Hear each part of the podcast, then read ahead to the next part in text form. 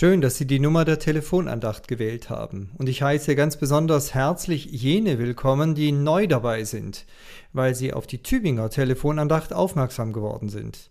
Offensichtlich beginnt ja die Tübinger Telefonandacht erst im Dezember und dann auch täglich neu zur Tageslosung. Bis dahin senden wir noch aus Gomaringen, jeweils montags, mittwochs und freitags mit neuem Impuls. Nun, nach den sehr positiven Rückmeldungen der vergangenen Woche werde ich auch in dieser Woche weitermachen zum Thema Taufe. Und ich möchte Ihnen heute schlicht eine kleine Taufansprache vortragen, wie ich sie vor einigen Jahren mal einem elfjährigen Jungen zugesprochen habe, der Simon heißt. Denn diese Taufansprache enthält in einfachen Worten ganz viel von dem, was mir in Sachen Taufe wichtig ist. Ja, lieber Simon, es ist schon was Besonderes, wenn ein Täufling nicht getragen wird, sondern selbst zum Taufstein nach vorne geht. Du bist damals, als du ein Säugling warst, auch getragen worden, aber eben nicht zur Taufe, sondern zur Segnung. Und damals hast du auch schon Paten bekommen. Aber jetzt ist in dir der Entschluss gereift, dass es an der Zeit ist, sich taufen zu lassen. Und Simon, ich war beeindruckt, wie klar und deutlich du in unserem Gespräch zum Ausdruck gebracht hast, warum du meinst, dass es jetzt soweit ist. Es waren zwei Aussagen, die du gemacht hast. Du weißt, dass du zu Jesus gehörst und möchtest das durch die Taufe zum Ausdruck bringen. Und du möchtest gerne im eigentlichen Sinn zur Gemeinde gehören. Immerhin ist die Taufe auch zugleich die Aufnahme in die Kirche. Und übernächstes Jahr wird es bei deiner Konfirmation dann auch eine ganz eigenständige Mitgliedschaft.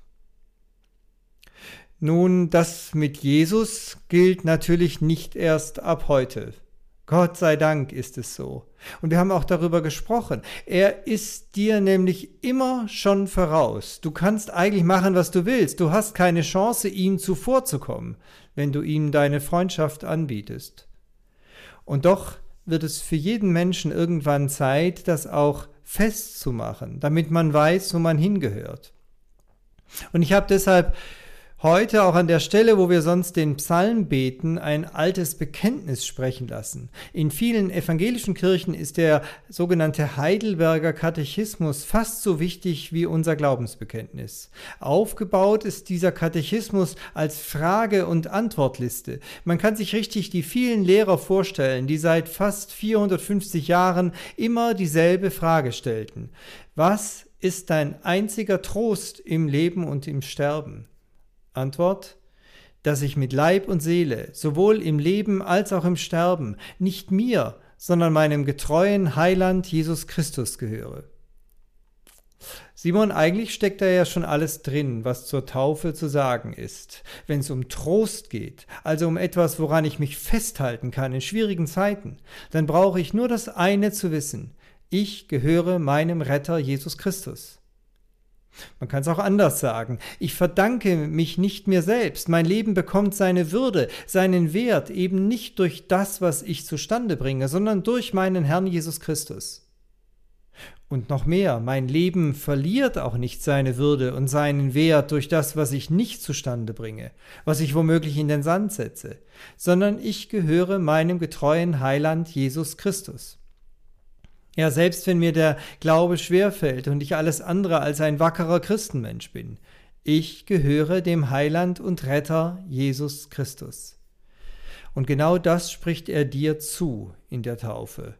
Du gehörst mir, ich bin für dich da.